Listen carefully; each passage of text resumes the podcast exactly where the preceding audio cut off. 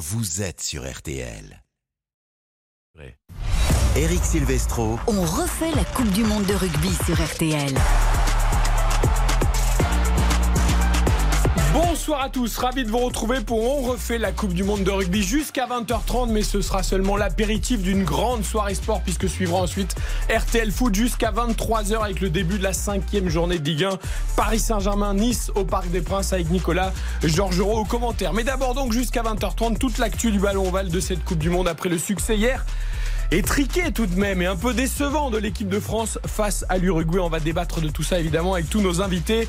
Tout d'abord Jean-Michel Rascol, c'est mon chef, je suis obligé de le citer en premier. L'homme du rugby sur RTL, le seul journaliste qui a couvert toutes les coupes du monde depuis 1986. J'aime bien, c'est le teasing parfait pour les auditeurs. Ah Ça va Jean-Michel? Pour les pads, ouais, le teasing parfait pour les pads. Mais non, pas du tout, vous êtes éternel. Comment ça va? Ça va bien, mais je m'en remets pas de cette euh, purge là d'hier soir. Voilà, on vraiment les difficultés pour rentrer de Lille, ça on ne rentrera pas dans les détails, mais voilà, la vie de reporter est pas toujours facile. Avec nous également, Yvon Rousset. Salut Yvon. Bonsoir. Quel plaisir de vous retrouver. Alors je montre tout de suite à nos auditeurs et à nos téléspectateurs sur le site rtl.fr le livre Bicentenaire Rugby 1823. 2023, et oui, les 200 ans de ce fabuleux sport aux éditions En Exergue. Précipitez-vous, c'est absolument magnifique. Aux quatre coins du monde, euh, ce sport qu'on met à l'honneur. Vous, l'ancien joueur, euh, qui est peut-être resté dans l'ancien temps d'ailleurs, parce que vous avez failli manquer le début de l'émission. Vous êtes, vous êtes allé à RTL rue Bayard, Effectivement. là où nous étions avant. Ouais, ouais, Ça, c'était votre dans époque. mon- Dans mon, collectif, c'était mon époque, Oh, oh, effectivement. Heureusement que les scooters vont vite maintenant, vous avez pu arriver jusqu'ici à temps. Euh, Cyprien Bétou est également avec nous, le podcast dont on refait la Coupe du Monde que vous retrouvez sur RTL.fr et sur l'appli RTL. Salut Cyprien. Bonsoir Eric, bonsoir à tous. Il est remonté comme une pendule. Il n'a pas du tout aimé ce match hier. Il va nous le dire dans quelques secondes. Et puis Arnaud Crampon également, le catalan de service, est avec nous. Salut Arnaud. Bonsoir. Là aussi, podcast, on est dans la modernité aussi. Ici, il y a deux podcasts autour de la table. Les pourquoi du rugby, C'est que vous ça, retrouvez également euh, tout au long de la saison et particulièrement pour cette Coupe du Monde. On va parler du match d'hier, essentiellement évidemment. C'est parti jusqu'à 20h30. Eric Silvestro, On refait la Coupe du Monde de rugby. Ouais, il y a effectivement euh, une copie qui n'est pas digne euh, d'un futur champion du monde. Euh, ceci étant, pour y être passé, c'est des matchs qui arrivent dans des matchs de poule. Et cette équipe de France, je suis sûr, dans les prochains matchs, nous proposera un spectacle de, de meilleure qualité. Voilà pourquoi nous avons le meilleur consultant de la Coupe du Monde de rugby, Olivier Mann, parce qu'en 12 secondes, il a absolument tout résumé. Il y a trois thèmes dans son intervention. On va essayer de les développer les uns après les autres, mais on commence évidemment, Yvon, par c'était un match indigne d'une équipe qui veut être championne du monde, cette petite victoire contre l'Uruguay. Alors je vous pose tout de suite la question à tous. Est-ce que c'est le plus mauvais match de l'équipe de France, de l'ère Galtier, sur les quatre dernières années Euh, je répondrai pas à cette question comme ça. Je dirais que pour être, euh, pour avoir fait des coupes du monde, euh, il faut faire sept matchs parfaits. Il n'y a pas une équipe de France qui a fait sept matchs parfaits. En 2011, ils perdent contre le Tonga. Euh, il y a eu un résultat catastrophique contre la Côte d'Ivoire. Il y a un trou d'air. On a pris un trou d'air là contre l'Uruguay. Formidable. Je pense pas qu'il y en aura d'autres. C'est pas grave alors, vous me dites. Non. D'accord. Sauf que vous me dites qu'il faut faire sept matchs parfaits. La France n'a jamais gagné la Coupe du Monde. Donc, euh, Oui, mais elle a été en finale plusieurs fois. euh, ok. en faisant des matchs. euh, voilà, il y a un trou d'air, tant mieux que ce soit là et que ce soit pas contre l'Italie par exemple. Oui, ça, ça sera beaucoup plus important le 6 octobre. Cyprien, est-ce que c'est le plus mauvais match des Bleus Néanmoins, même si c'est un trou d'air, peut-être ce ne sera qu'un trou d'air. C'est possible que ce soit l'un des plus mauvais matchs. C'est surtout inquiétant par rapport au calendrier parce que de ne pas prendre le bonus offensif contre l'Uruguay, on se met en difficulté pour, euh, pour le reste des, des matchs de poule parce qu'il reste la Namibie et l'Italie.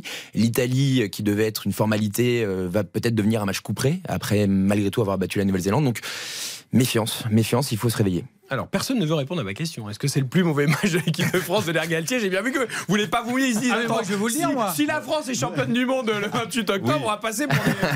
Moi, je vais vous le dire, euh, c'est le plus mauvais match de l'ère Galtier, c'est certain.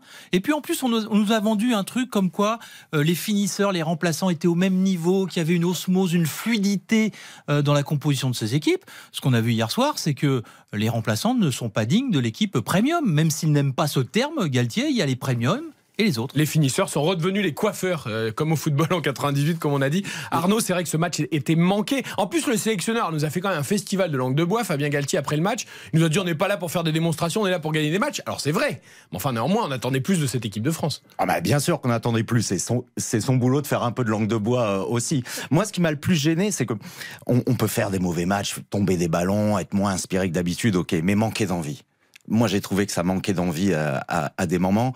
Et justement, quand on est euh, deuxième ou troisième dans la hiérarchie à son poste, on rentre sur le terrain, on est prêt à mourir. Alors peut-être que ça a créé aussi le fait qu'il n'y ait pas de lien entre les joueurs et que chacun veuille briller dans son coin mais c'était frustrant. J'ai vu les yeux d'Emilie à la fin, elle était, il y avait beaucoup de, de frustration dans ses yeux. Yvon, est-ce que c'est un manque d'envie ou est-ce que eh ben, quand c'est un soir où ça va pas, et eh ben, après le doute commence à arriver et puis on commence à balbutier, à réfléchir, à pas jouer de manière spontanée? C'est difficile de jouer juste et quand on est mal en, embarqué, euh, la colonne vertébrale dans le rugby, le talonneur, le 8, le 9, le 10, le 15.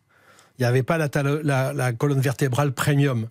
Euh, et, à côté de ça, il y a des, euh, des Antonio qui sont pas là, il y a des, joueurs qui sont, euh, qui sont manquants. Donc, les, seconds couteaux entre guillemets quand ils sont quand ils ont la charge du match ou un Anthony Gelon qui revient de blessure, il n'a pas le rayonnement habituel, il faut qu'il revienne doucement et en face les Uruguayens euh, ils nous ont proposé euh, des choses à laquelle, auxquelles on n'a pas su répondre. Vous évoquez Antoine on peut faire une toute petite parenthèse. Lui, on peut comprendre, évidemment, il a joué à peu près une heure. Euh, évidemment, il n'a il a pas pris des risques inconsidérés. Peut-être l'essentiel d'ailleurs, c'est que ça s'est plutôt bien passé physiquement, pas de soucis, Cyprien. mais les autres, les autres, alors je sais pas si on peut parler de manque d'envie, c'est le, le, sentiment d'Arnaud en tout cas, mais, mais, mais c'est vrai qu'il y avait, il y, avait, il, y avait, il y avait du doute, il y avait de l'hésitation, il y avait de... Oui, mais il faut, il faut, enfin, c'est un sport de, de, contact et de combat. C'est si pourquoi l'équipe de France a fait un mauvais match, parce que l'Uruguay a également proposé un très bon match.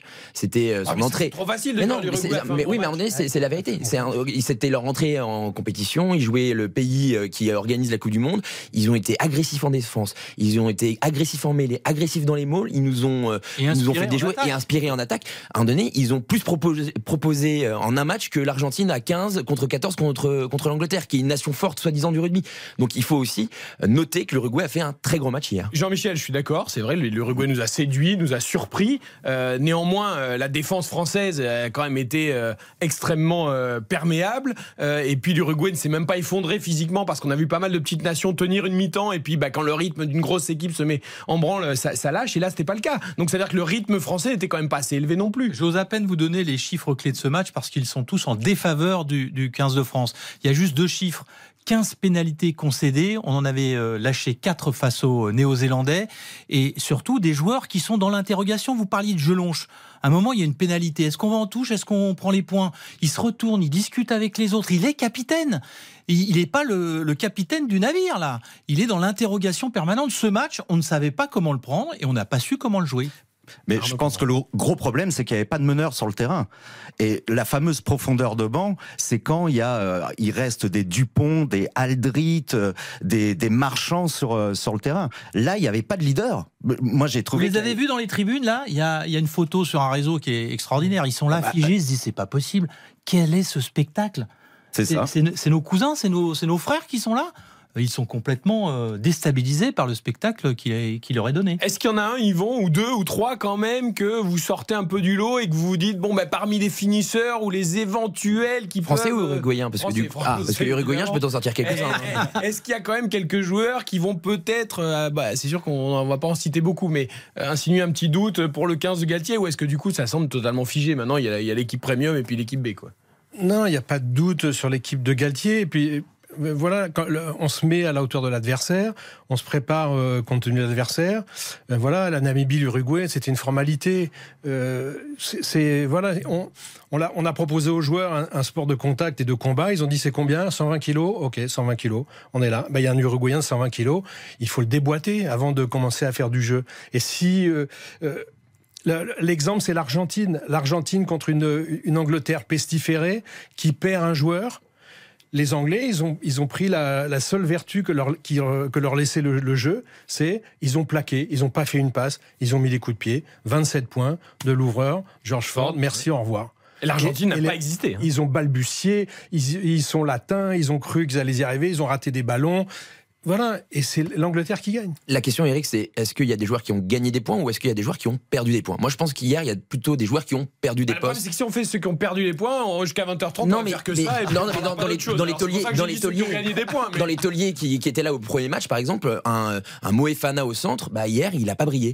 Un Gabin Villière à l'aile, hier, il a pas brillé non plus. Et bah dans l'esprit de, de Galtier, potentiellement pour euh, la Namibie, en tout cas où il va faire revenir les tauliers très certainement pour leur donner du temps de jeu, et ben Gabin Villière, il est possible qu'il soit remplacé remplacé par euh, un Louis Bielbarré. Euh, oui, qui a mis un essai, mais qui n'a pas non plus montré des choses extraordinaires. Mais qui... on, pourrait se dire ça, en effet. Mais, la balle n'arrivait jamais à l'aile. Mais, mais Moefana, par exemple, je suis persuadé qu'il ne sera pas titulaire contre la Namibie. Jonathan Danti va reprendre sa passe et, va remontrer que c'est lui le taulier au centre du terrain. C'est plus hier les joueurs qui ont perdu que ceux qui ont gagné, malheureusement. Donc il n'y en a aucun pour vous. Mais Fabien ne remettra pas tout en cause sur un match. Ça fait 4 ans qu'il travaille. Il connaît la valeur des joueurs. Il sait qu'on peut rater un match. Euh, voilà. effectivement, il y en a qui ne sont pas dans le, dans le beau mouvement sur ce match-là. Euh, voilà, le remplaçant, il a le droit de bien jouer, mais s'il joue pas bien. Euh, Moi, ce qui me gêne un peu, Jean-Michel, c'est qu'on a longtemps évoqué ces 4 ans de préparation parfaitement construits, et c'est vrai, les résultats le prouvaient, l'ambiance le prouvait, la victoire contre les Blacks, même si la première mi-temps était pas complètement abouti, il a prouvé aussi. Et, on nous a dit on a tout préparé, l'aspect mental, pour la pression, pour l'émotion. On a vu qu'en première mi-temps contre les Blacks, l'émotion elle était quand même bien là. Euh, on a préparé aussi les remplaçants qui sont pas des remplaçants, qui sont des finisseurs qui peuvent titiller les, Et en fait, on se rend compte qu'à chaque match, on découvre un, petit problème. Alors c'est peut-être pas un gros problème, mais il est où sur la flèche du temps ce match D'ailleurs, messieurs. Il n'est pas sur la flèche. Ah, il n'est pas sur la flèche. Il faut pas le mettre. Il faut pas le mettre sur la flèche. Hein, il est à côté de la flèche. victoire sur la flèche. Ah, c'est ce que dit euh, Galtier. Il dit euh, on n'est pas là pour faire des démonstrations, on est là pour gagner.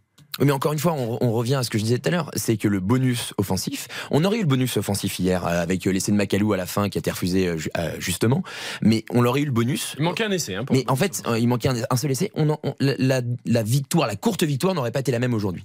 On aurait été plus soulagé au niveau des points, au niveau du classement, au niveau de tout ça. Là, on s'interroge aussi sur la Namibie. Il va falloir leur mettre un bonus. On peut, finir troisième encore dans ce groupe? Bien sûr. Ben si, alors ben, on a fait des calculs. Alors, si la Nouvelle-Zélande bat l'Italie, et que l'Italie bat la France, mais que la Nouvelle-Zélande et l'Italie battent tous les deux la Namibie et l'Uruguay avec le, bonus, offensif, la France pourrait euh, passer à la trappe. Passer à la trappe.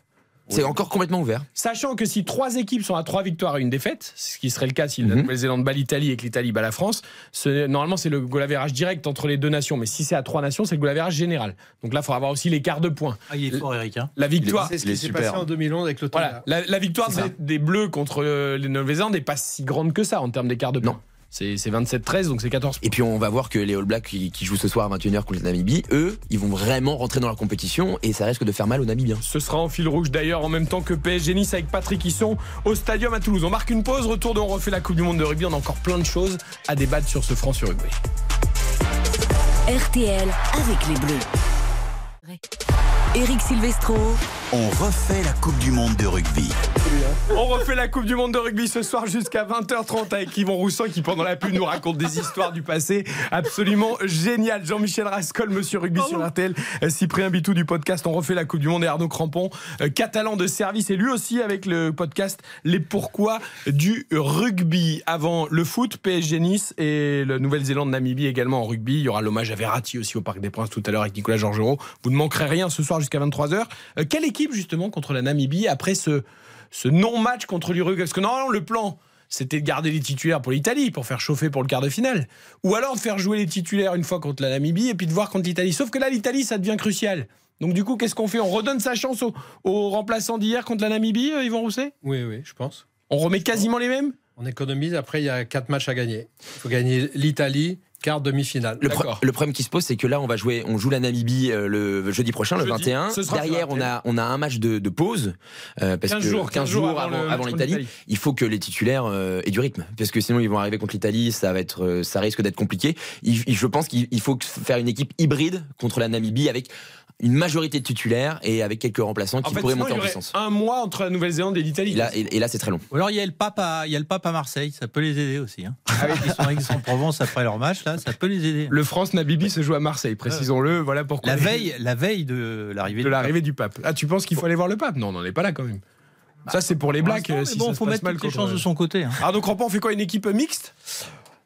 Ouais, faut, faut, de toute façon, faut remettre des titulaires sur le terrain. On a vu que quand il y en avait pas, c'était. Euh, et voyons aussi le verre à moitié plein. Moi, j'aime bien ça, voir le verre à moitié plein. Ça nous est arrivé, on l'a pris, c'est terminé. Ça nous arrivera pas en quart de finale, ça nous arrivera pas en demi, et ça nous arrivera pas le 28 octobre. Le match pourri, on l'a fait. Ça va, ça a fait atterrir tout le monde.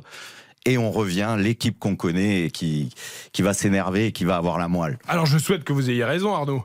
Euh, néanmoins, ça veut dire qu'ils avaient besoin d'atterrir les Bleus? Ils, étaient un peu ils étaient montés un peu haut dans le. Ça, veut dire ça si, Ah mais, mais sûrement qu'ils ont. Euh, c'est une des vertus des, équipes françaises dans l'histoire. C'est au pied du mur. C'est quand on, leur dit qu'ils vont se faire euh, euh, déboîtés euh, qui sont euh, qui sortent les matchs euh, qui qui font qui font l'histoire. Donc ça c'est une. Donc on était presque trop beau, là. C'est pour ça que c'est une bonne chose. C'est et c'est c'est compliqué d'être favori, c'est compliqué de faire les matchs parfaits, c'est compliqué de, de même la flèche du temps, on a beau préparer avec des psys, tout ce que tu veux, c'est compliqué. Il y a, il y, a, il y a 30 joueurs, il y a un contexte, il y a l'émotion du premier match, il y a l'envie, il y a les remplaçants. Il y a, l'adversaire, il y a le fait de jeu, il y a un mec qui va se faire euh, expulser, il y a un carton jaune, il y a un rouge. euh, voilà. La lettre de Guy Moquet, il y a plein de choses. Ouais, voilà. Qui marche bien la lettre de Guy Moquet. 2007, Poitrenaud, euh, voilà. Euh, Est-ce que ça veut dire que là, voilà, toute la pression va être sur l'Afrique du Sud et l'Irlande, qui, si, si confirment au deuxième match, parce que les Blacks, bon, ayant perdu, les Français ayant fait un moins bon match en Uru- contre l'Uruguay, tout va se focaliser sur la Sud et l'Irlande, qui seront d'ailleurs, je rappelle, sans doute un, un adversaire des Bleus en quart de finale. hein. Bah, si on arrive à se qualifier, évidemment, mais on va se, on va se qualifier, ça c'est une certitude. Mais ce que je veux dire, c'est que Ah, Il y a confiance d'un côté et mais mesure mais de l'autre. Il faut, hein. il faut aussi être lucide. C'est que euh, on fait un premier match contre les, contre les Blacks, on les bat, mais on fait pas un bon match. On fait un mauvais match contre l'Uruguay et on n'a pas le bonus euh, offensif. Euh, là, il faut rentrer dans la compétition. Je pense Mais que qu'on soit moyen jusqu'au 28 octobre, Avec pas deux grave. équipes différentes. ça va être compliqué de, de passer les quarts de finale en étant, étant moyen. moyen. En étant moyen, c'est compliqué de, de- de passer les quarts de finale. Toutes les grandes équipes font au moins un mauvais match dans, dans une saison. Ouais, c'est ce que disait. Euh, Yvon, quand vous avez été champion de France avec le Racing, il y a eu des mauvais matchs cette saison-là? Mais plein.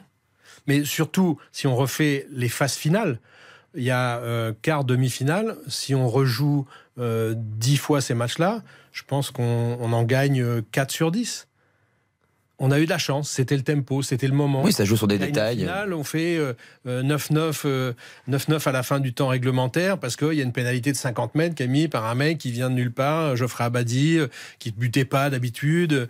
Euh, voilà, il y a une relance contre Grenoble euh, qui, euh, qui nous fait gagner. Il y, a, il y a plein de faits de jeu, c'est beaucoup de chance. Souvenez-vous 98 les footballeurs pour ceux qui sont plus ballon rond que ballon ovale hein. le match Ouais. contre euh, le Paraguay en huitième de finale c'est c'est terrible c'est un match euh, où c'est la peur au ventre et puis à l'arrivée à la finale c'est une démonstration Encore des de bruit. Sud-Américains, effectivement. Eh, encore, on n'aime pas les Sud-Américains. Les. Argentins nous avaient fait beaucoup de mal en 2007. On n'aime pas les Sud-Américains. Je voudrais qu'on termine sur une note quand même plus positive euh, avant de, de se plonger dans les autres rencontres. 11 millions 780 000 personnes ont regardé euh, chez nos confrères de TF1 et écouté évidemment sur RTL certains en coupant le son de la télé c'est très bien, on les encourage à le faire sans, sans- sans offense à nos confrères de TF1. Euh, alors le chiffre est énorme, hein. c'était 15 millions le match d'ouverture contre les Blacks évidemment, là c'est un peu moins mais ça reste un chiffre très élevé et surtout j'ai envie de le, le comparer avec le Allemagne-France de foot qui était mardi soir, qui est une affiche monumentale en foot, 5 millions 7. C'est-à-dire que le double du Allemagne-France euh, en foot. Est-ce que ça signifie quelque chose sur cette Coupe du Monde de rugby? Au-delà, en plus, Jean-Michel, des stades pleins partout, ou Arnaud C'est Crampon. la fin des pousses citrouilles. Les pousses citrouilles, développés, ils vont c'est pour nos auditeurs. C'est comme ça qu'on appelle les footballeurs. Ah, vous le les appelez comme ça Voilà. Ok. Euh, C'est une page qui se tourne. C'est ça, et ça c'est formidable. Le rugby est en train de, de- de- de- d'exploser. Il y a de plus en plus de gens qui s'intéressent au, au rugby, et c'est vrai que cette génération nous fait un bien fou parce qu'il faut pas oublier que en- après 2011, on a eu quand même un, un gros gros creux, aussi bien au niveau des téléspectateurs que des licenciés. Et là, c'est reparti. Et ça va aller très très haut. Moi, je suis positif. Hein. Vers à moitié plein, on y va. Et c'est formidable cet engouement qui existe. Moi, j'ai vu le match à la fan zone.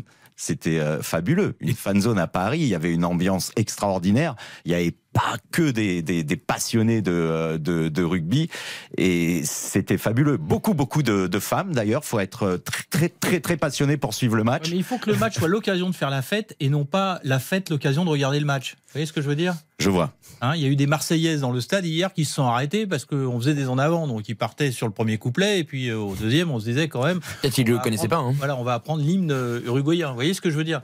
Euh, Il y a beaucoup de gens qui vont dans les fan zones parce que voilà, c'est bien d'aller dans les fan zones. Il fait chaud. euh, tout Ça rassemble quand même. Ça rassemble quand même. Jean-Michel, ça rassemble. En un mot, tous, euh, le- ce soir, les Blacks contre la Namibie, ça va être le vrai rebond des Blacks. Ils vont mettre les points sur les i ou parce que il y a Plus, des questions autour plus de 50 d'écart. plus 50. Ok. Oui, je suis d'accord. Ouais, Donc, il faudra minimum. prendre le bonus contre la Namibie aussi pour les Français, on le rappelle. Merci Impératif. beaucoup, en tout cas, c'était très intense. Merci beaucoup d'être venu jusqu'à nous. Yvan Rousset, Arnaud Crampon, Cyprien Bétou, Jean-Michel. Rascol. La Merci. Coupe du Monde vit toute la compétition sur RTL pendant 7 semaines, tous les vendredis, tous les samedis, tous les dimanches, 20h, 20h30. Et je le veux, moi, le bouquin, là. Je le veux. Ah, bah, il est pour moi, celui-là. Non, je vais vous le laisser. Et Yvan, il va il va nous en envoyer d'autres. Il est très beau, il y a plein de belles photos de ribby rappelle dedans. Il est superbe. J'ai eu la chance. Le bicentenaire 1823-2023. C'est un recueil de photos de, du rugby amateur 200 ans après sa naissance pour montrer euh, ce qu'est le rugby, euh, quel que soit le niveau, quel que soit le pays. Et c'est plus universel qu'on ne le pense parce que c'est parfois on résume ça à quelques nations, ce qu'on voit en Coupe du Monde. Mais non, on joue partout et regardez-le dans le bouquin, c'est très intéressant. Merci, beaucoup messieurs. Merci à vous. Et à très vite. Demain, Merci, on refait la Coupe du Monde revient à 20h sur Et bon match, hein et le foot même. et les pouces citrouilles. Les pouces, les pouces citrouilles jusqu'à 23h. Allez, bonne soirée à vous. RTL avec les Bleus.